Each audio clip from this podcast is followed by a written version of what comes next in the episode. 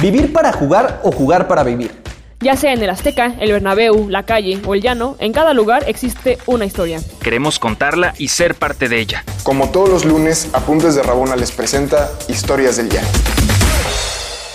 ¿Qué tal amigos de Historias del Llano? Hoy estamos un lunes más. Volví, volví Rich, ya tenía un par de episodios sin salir por acá, pero qué gusto estar de regreso. Pues Gus, muy contento de que estés aquí. Digo, sí, la verdad, eh, pues Paola sabemos que tiene un lugar especial, ¿no? Pero de pronto, pues la responsabilidad es llama, ¿no? E, eso, no, también entre ella, Diego y Omar, ya ves que son... Ah, sí, ya, ya, ya no me acordaba, ¿eh? De, de, esos jugadores de aquí. puro, puro ejecutivo, Rich. puro ejecutivo. Pero a ver, dime, ¿quién es nuestro invitado el día de hoy? Bueno, mira, cada semana ya sabemos que estamos poniendo la vara muy alta, todos traen un gran nivel, eso es una realidad, pero el día de hoy, muy contento por el personaje al que traemos, es alguien que además no solo fue un gran futbolista, sino traía un gran carisma, eh, un humor que la rompía, Yacer Corona Raboneros. ¿Cómo estás, Yacer? Qué gusto tenerte por acá. ¿Qué tal? ¿Cómo están? Bien, la verdad es que todo bien, todo tranquilo aquí, eh, disfrutando del clima de Barcelona que por fin eh, se está dignando en salir el sol pero es probable que después de este comentario se vaya a nublar y el fin de semana esté lloviendo, no lo dudo ni tantito. Sí, acá también en la Ciudad de México han habido días bastante raros, ya sabes, ¿no? Está soleado, hace muchísimo calor a las 2 y a las 5 graniza y toda la ciudad está colapsada y medio... Medio, media ciudad está inundada, inundada. ¿no? Sí, oye, Yacer, nos platicas que estás en Barcelona, con razón ya te veo ahí pinta como medio de Pep Guardiola, y ya, la gente no lo está viendo, pero trae un estilacho, ¿eh? Ojalá se me pegue algo de Guardiola, lo que sea, la pinta, algo del campo, algo del cuenta del banco, lo que sea. Lo pelón. aunque sea, pero que se me pegue algo de ese señor. Bueno, Yacer, pues a ver, eh, cuéntanos qué nos traes el día de hoy. Digo, ya lo platicamos fuera del aire. Y, más o menos, más o menos. Bueno, sí, más o menos, más o menos. Porque también estamos con dudas, pero pues, es un gran tema, ¿eh, Gus? Es un gran tema el que nos trae. Sí, definitivamente. Entonces, Yacer, si quieres de una vez, empecemos. Pues a ver, eh, yo es que hace, hace cuando me, cuando me invitaron a, la, al podcast, eh, que me dijeron, oye, una anécdota que tengas de, del juego y tal, y, yo es que tengo muy mala memoria, o también a mí me van, como que me van surgiendo las cosas conforme las voy contando, ¿sabes? No es como que, ah, se me prende rápido y claro, esta historia ya la tengo y todo, no. Claro. Pero justo estaba viendo, y bueno, ahora con, con todo esto de, de que despiden al Tuca de, Tigres, que la verdad creo que quedó a deber la, la despedida que le hizo Tigres. Espero que le no, yo, creo, yo creo que le van a preparar algo. Le van a preparar algo, yo creo. No me sorprendería que el Tuca les haya dicho que no quería nada. Eso es cierto. Conociéndolo, todos le hayan tenido miedo y no le hayan hecho nada. y, por, ahí, más o menos va la, la, historia que, que, tuvimos. Bueno, eh, yo, yo salí de, de, Monarcas, de Monarcas Morelia, allí hice mis fuerzas básicas, hice todo el fútbol base. Y una, una temporada que en el primer equipo éramos bastante jugadores de, de, fuerzas básicas. Creo que llegamos a ser la mitad del plantel de primera división. Eran jugadores de fuerzas básicas en esa época. Estaba Adrián Aldrete, Elías Hernández, eh, Enrique Pérez, Fraga. O sea, había hoy dos, hoy dos cruzazulinos que, que están allí, ¿no? Y, teníamos, la verdad es que era un, un, gran plantel de fuerzas básicas que estaban en el primer equipo. Y entonces, generalmente los interescuadros se hacían, eh, pues prácticamente los, los, jugadores de experiencia contra las fuerzas básicas de Monarca, ¿no? O la, reserva que en ese momento estaba. Eh, y claro, Tuca siempre ha tenido un carácter bastante, bueno, eh, distintivo, distintivo, distintivo. Oye, Yacer, Yacer, Yacer, te voy a interrumpir un poquito, perdóname. ¿De qué año estamos hablando?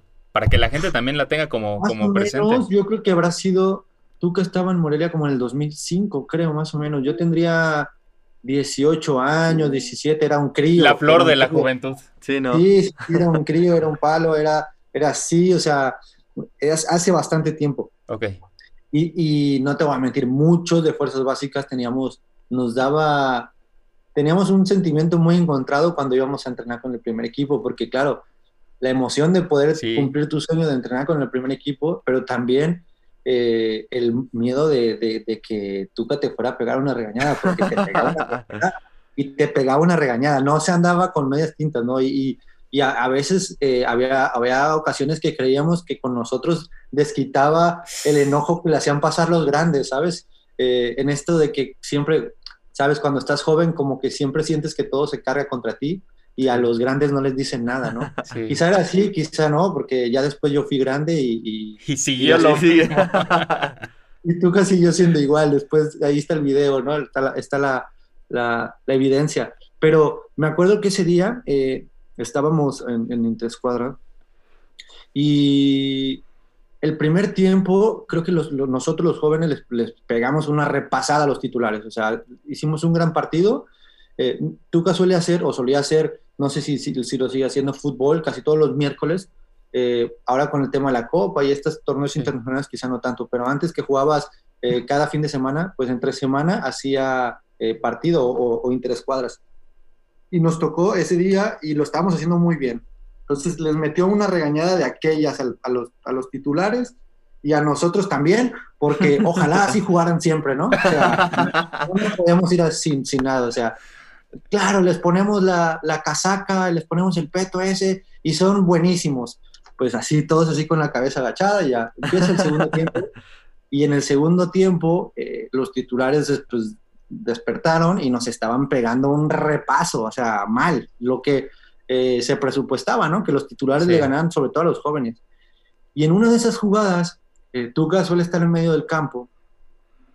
Uno de mis compañeros eh, se gira para, bueno, terminamos una, una acción en, en- en la portería de los titulares y, y rápido se vuelve una contra. Y mi amigo gira y cuando gira tenía al Tuca justo detrás. Entonces no se da cuenta que al girar lo tiene y lo choca y lo No. tumba, lo tira. ¡Pum! Uf, Uf. uf. No, Uf, no, no. Porque además, claro, todos los demás, todos los que siempre era, era la risa, porque cuando, cuando el regaño no te tocaba a ti, todo era risa y diversión. Te reías de cómo, te, cómo Tuca le pegaba un grito, un regaño a- al, al jugador y, y, y estabas todo asustado, todo cagado, ¿no? Pero cuando te tocaba a ti el regaño, pues era, era horrible, porque sí, sí le tenías cierto Claro. temor al Tuca. Y lo, tú, lo tira, lo tira lo, hacia abajo, y el Tuca, ¡guau! Es que empezó. ¡Son unos burros! Pero gritando así, son unos caballos que corren con la cabeza así. Así nos, pegó- nos empezó a pegar una regañada. Y no puede ser que el primer tiempo lo estaban haciendo excelente, ahora son unos mal. Y no, así, no los quiero ver. Y pum, que nos saca. Váyanse de aquí, no los quiero ver y nos corre, o sea, termina el interescuadras y nos corre a todos. Y pues ahí vamos todos en el, en el- entramos al, al vestuario y camino al, en, hacia, es como de la banca, en el Estadio Morelos, tú entrabas a los vestuarios por, tu, por, el, por la banca, ¿no? Entonces Sí. entramos y era como un pasillo para llegar hasta, hasta el vestuario. Y en ese lapso, mientras íbamos caminando, pues claro, íbamos muertos de la risa, la- la- o sea, el, el 95% de los jugadores iba riéndose de qué cagada nos acaban de meter. El y golpe. y al que lo había tirado al, al Tuca de que es que cómo lo vas a tirar, o sea, de todas las personas en el mundo que puedes tirar, vas y tiras al Tuca y no sé qué, y, y todos muertos de la risa. Y entra en eso el doctor y nos dice, hey muchachos, vengan, vengan, que les habla el Tuca, que les habla el Tuca.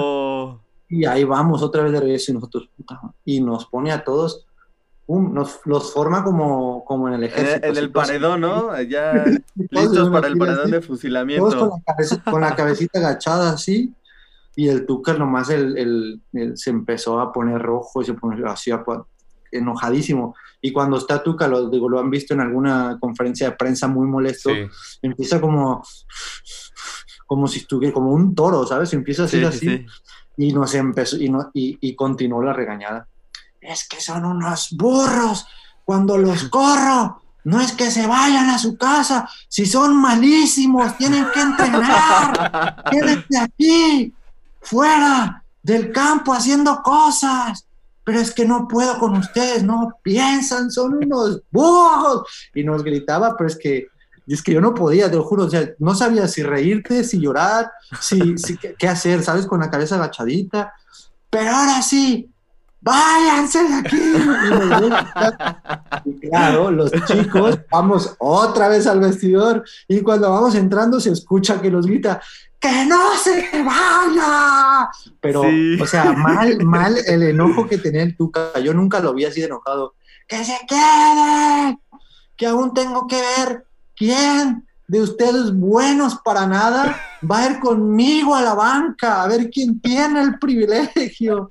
No, es que no sabíamos ni qué hacer. Se da la vuelta y se va a- con los titulares a hacer eh, definición, a hacer centro remate, que le encantaba. Sí. Y ahí nos quedamos nosotros con el, con el preparador físico trabajando.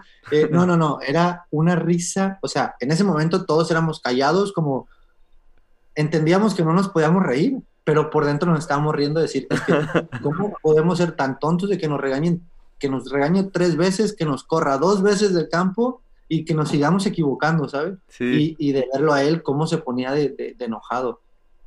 Es que toda esa semana ya éramos seditos, seditos, seditos, nadie hablaba, nadie decía nada porque sabía que cualquier cosita te iban a pegar un, una gran regañada, ¿verdad? Así que de esas, eh, con el Tuca, pues vivimos algunas, pero sin duda yo creo que esa es la más, la que más recuerdo directamente de, de él como, como regaño. Después, tipazo, ¿eh? Eso sí, se salía del campo, se quitaba el uniforme y gran señor. La verdad es que muy buena persona, muy buen tipo y muy divertido entrenar y trabajar con él, mientras no te tocaba el ti. Sí, no, me, me- me imaginé, obviamente tú lo mencionaste al inicio del podcast, ¿no? Pero muchos de, de nuestro, de nuestra audiencia seguramente van a pensar en ese video, ¿no? Con, Con el Tito con, Villa. con el Tito Villa, con Lugo, creo que es eh, Lugo. Gerardo Lugo, ¿no?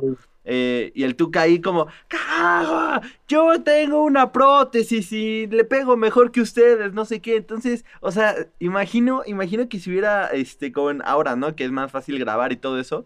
Esa parte del regaño, del tumbar al Tuca, de, de ir y volver del vestuario, o sea, me imagino que hubiera sido tres veces más viral, ¿no? O sea, increíble, increíble sido- el Tuca.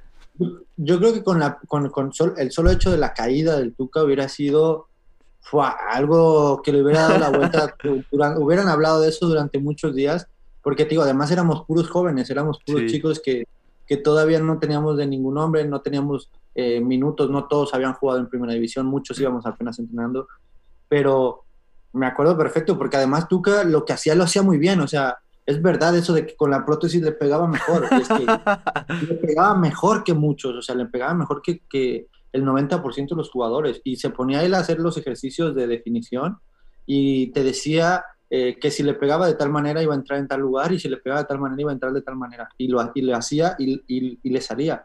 Sé que en ese video con Tigres eh, no entró, o sea, él pega de, de, de- de volea, pero no entra, pero que por esto no entra, ¿sabes? O sea, no es que se haya ido lejísimo, no entra por esto, pero a mí me tocó que nos corrigieran ciertas cosas o ciertos eh, comportamientos y le saliera perfecto, ¿eh? Perfecto. No, y siempre creo que, o sea, lo que está claro, ¿no? Ahorita que nos dices de los entrenamientos con los chavos, ¿no? En Monarcas, en Tigres, en ese video que aunque no la mente, creo que eh, a pesar de todo eso, con su edad, o sea, la técnica que tiene todavía como, como fu- futbolista retirado, ¿no? Pero la actitud, ¿no? O sea, que, como lo dices, un buen formador de decirle, oye, con este le pegas y va a entrar así. Si le pegas por aquí abajo, la pelota va a ir rasa, ¿no? Pegada al poste. Entonces, pues sí, el Tuca, el Tuca tuvo una personalidad. Sí, a ver, hablando de esta personalidad tan fuerte y, e inclusive de formación de jugadores ya ser, me, surge la duda, porque desde fuera, pues uno ve muchas cosas, uno piensa que, el Tuca, digo, inclusive se sabe que él quiso ser militar, que no se pudo, ¿no? Eh, ese tipo de situaciones, por, por ahí viene su temperamento también. ¿Cómo te ayudó a ti a formarte como, como jugador y obviamente como persona? Creo que eso es importante también, porque ahorita estamos hablando de una anécdota. Digo, en ese momento te cagabas del susto, te reías también, Pe- pero a la larga eso cómo te va ayudando o cómo permeó en el fútbol de, de Yacer Corona.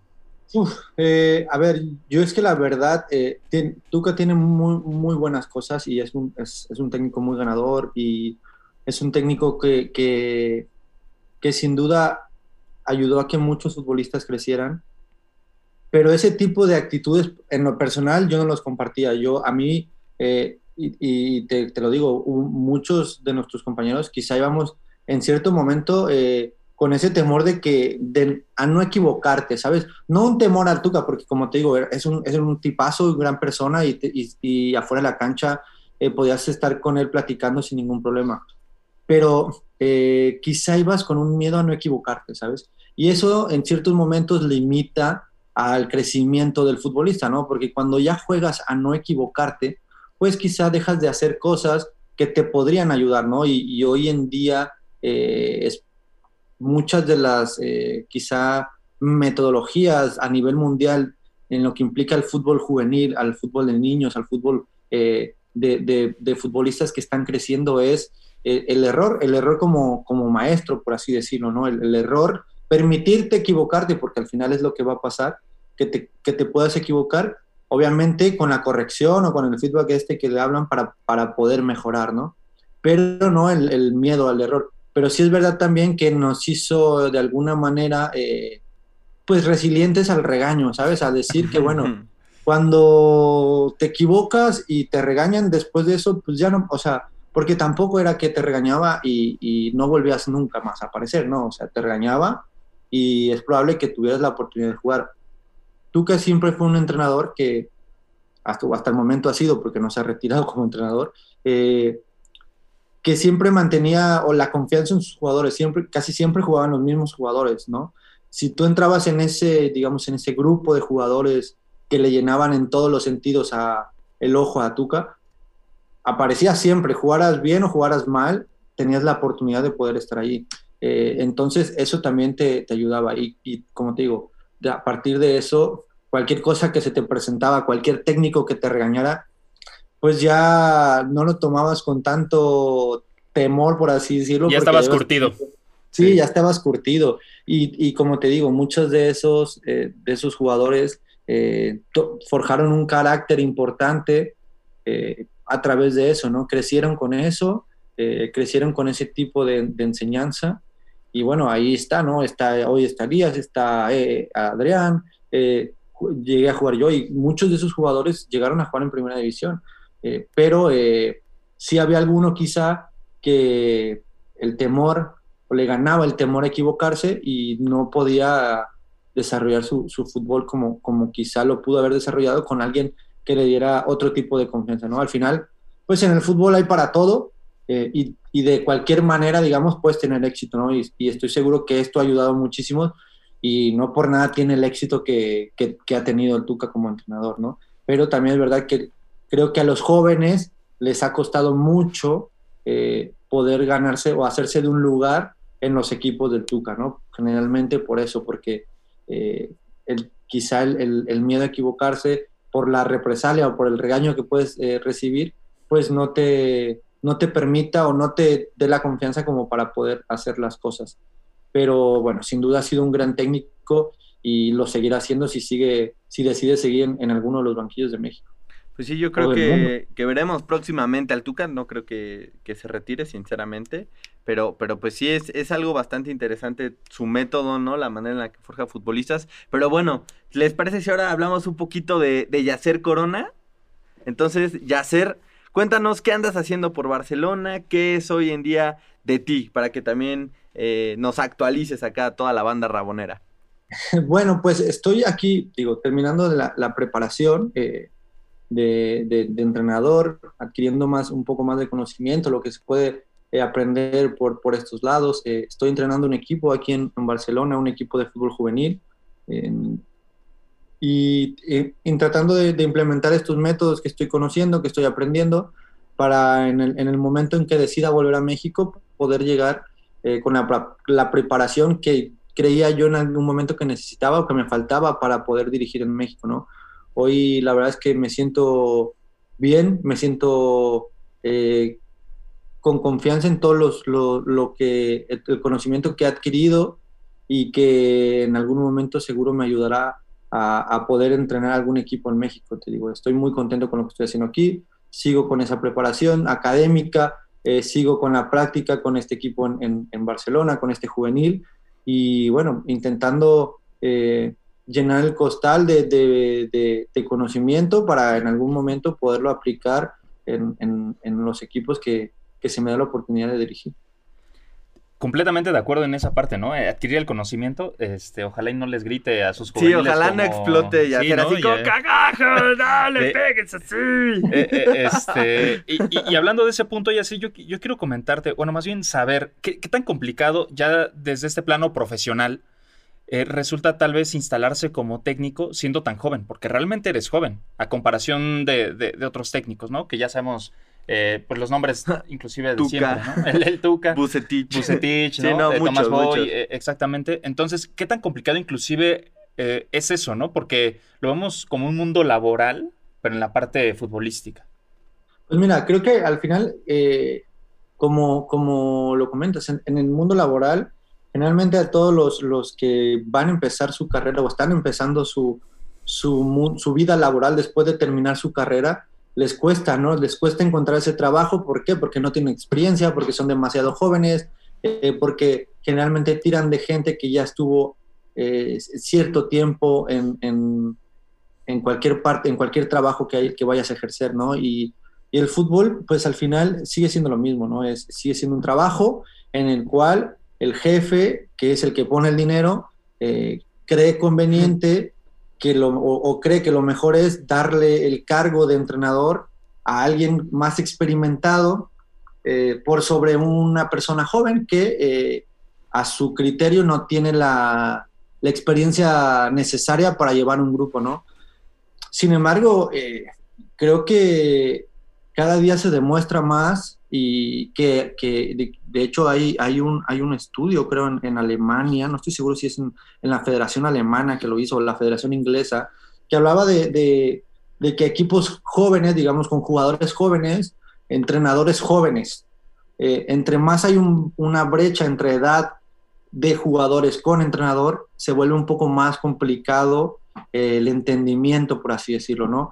Y hoy lo vemos, pues Nigelsmann, que Ah, es un justo, entrenador que justo. tiene, tiene mi edad eh, y ha estado con el, con el, el Leipzig, con un, un equipo joven, eh, ha entrenado, ha dirigido a jugadores jóvenes. Obviamente eh, viene de la mano el conocimiento, ¿no? Que no está peleado con la edad, ni, ni mucho menos, ¿no? No quiere decir que porque seas viejo vas a saber más que el joven, ni Sí. porque seas joven vas a saber más que el viejo, ¿no? O sea, hay- hay- ahí es donde entra el criterio de la persona o directiva que, que se encarga de contratar, ¿no? Eh, creo que en ese sentido eh, cuesta como entrenador joven poder instalarte porque, pues eso, no tienen, no, no creen que no tienen la capacidad los jóvenes de poder dirigir un grupo porque, bueno, no tienes la experiencia de, de- de llevar un grupo, ¿no? Y bueno, ahí es donde nosotros como entrenadores tenemos que eh, también darnos la oportunidad de, comenzar a dirigir grupos, ¿no? Eh, y un grupo, llámese la edad que sea, ¿no? Y la categoría que sea, lo importante es entrar en este, en este mundo y en poder eh, saber qué es lo que necesita, ¿no? Las necesidades de, de tu, de tu equipo, ¿no? Cada equipo Claro. es diferente, cada edad es diferente y ante eso se tienes que adaptar, ¿no? Creo que no es lo mismo hablar con una persona de 35 años como lo es de 20 años en cualquier parte del mundo, no, no solamente en el fútbol, ¿no? Solamente en, en cualquier parte del mundo, hablar con estas edades, con ese margen de edad, es, es diferente. Y cuando las tienes en un mismo grupo y necesitas hacer que converja todo y que todos vayan para el mismo eh, lado, pues tienes que saber cómo manejar ese tipo de situaciones. Y ahí es donde creo que el, el- el entrenador eh, más grande pues tendrá la experiencia re- que, que requiere para poder hacerlo. Pero creo que todo eso eh, lo puedes adquirir con, con, con- con educación, con conocimiento Claro. y con la, con la intención de que, de, que, de que busques la oportunidad, ¿no? Y ahí está el, el entrenador de mineros eh, de, de la expansión, que también tiene 33 años, que ya dirigió en, en segunda división en México y que ahora tuvo su oportunidad en mineros y que lo hizo bastante bien, calificando en liguilla los dos torneos, haciendo muy buen fútbol y eh, tiene un cuerpo técnico muy, muy, muy joven. eh. Creo que eh, él tiene 33 y luego creo que está Marcos Pérez que también tiene 33, 34 eh, y luego para abajo veintitantos años. Claro. Con lo cual eh, te habla que se puede, ¿no? Se puede dirigir un grupo, se puede llevar un grupo, pero al final, pues quien tiene la decisión, quien toma las decisiones son los que deben de estar eh, 100% seguros de contratar a alguien eh, más allá de su edad, porque es igual en el fútbol, eh, como futbolistas, eh, el de 20 años y el de 30, pues generalmente tiran por el jugador de 30 por la experiencia, pero no quiere decir que el de 20 no puede jugar, ¿no? Y, Sí, y no vas a tener experiencia si no tienes minutos, pero te tienes que ganar la oportunidad de poder aparecer. Así que fácil, fácil no es. O sea, estamos frente a uno de los personajes de la nueva camada de técnicos, ¿eh? Raboneros, eh, o sea, lo, lo digo, lo, digo, lo digo muy en serio porque se va a venir un, un cambio generacional importante, así como lo hay de, de jugadores, también obviamente lo hay de técnicos. Ahí estaremos en primera fila cuando estén presentando a, a Yacer, ¿no? A Yacer. Con- No, no vamos a decir ¿no? equipos para ser. no comprometer. Ah, bueno, sí, tienes razón, tienes razón. hay que Ah, ahí metemos el pip, ahí No, metemos pero, el pip. pero sí tiene, sí tiene, o sea, creo que la razón completamente. Acá en México se apuesta más como a lo seguro, ¿no? Alguien que ya conoce el sistema, ¿no? Pero Y ¿qué sí- va a haber cuando ya no... No, no, no, pero, no hasta con los jóvenes de Sudamérica, me refiero jóvenes, Sí. entre comillas, 40, 50, es que no conocen el fútbol mexicano, ¿no? Que también ese es otro discurso que, que a veces dicen mucho. Pero, pero bueno, Yacer, qué gusto haberte tenido aquí en Historias del Llano. Y pues sí, ojalá te veamos por acá dirigiendo. Ya dijimos que no eh, vamos a mencionar ningún equipo. Ch- Cholos. Pero, Cholos, ¿no? Pero por ahí, sí, ¿no? Está el caso de Nagelsmann, ¿no? Está el caso en el Tottenham, ¿no? Que, que ahorita no recuerdo el nombre, pero son técnicos jóvenes que muy seguramente traen muy buenas ideas. Muy buenas también, ideas. sí. Entonces, pues sí, y hacer, te veremos por acá siendo parte de esta, de esta nueva camada. Esta nueva camada. Y, y ya me di cuenta que no solamente es, bueno, técnico, ya veremos el trabajo, ¿no? Está estudiando para eso. No solamente fue buen futbolista, puede ser conferencista, ya me di cuenta, ¿no? Y hacer Corona metiéndole sentimiento y hasta medio estando pero, ¿no? Ahí con, con las anécdotas. Entonces, contrataciones aquí eh, lo pueden encontrar con nosotros, ¿no, Gus? Y Sí, ya definitivamente, le vamos a manejar acá todo. Sí, ya- Sí, ya- sí, sí, ustedes con toda confianza y después hablamos de la comisión, pero eh, con, toda confianza, si quieren arreglar alguna charla, conferencia, plática, eh, aquí estamos. Pues bueno, Yacer, muchísimas gracias por haber estado en Historias del Llano. Fue, fue un placer que nos contaras la anécdota y que pues, Muy nos actualizaras de, de tu trayectoria. No, hombre, al contrario, cuando gusten, ya saben, por aquí andamos. Y Perfecto. gracias por invitarme.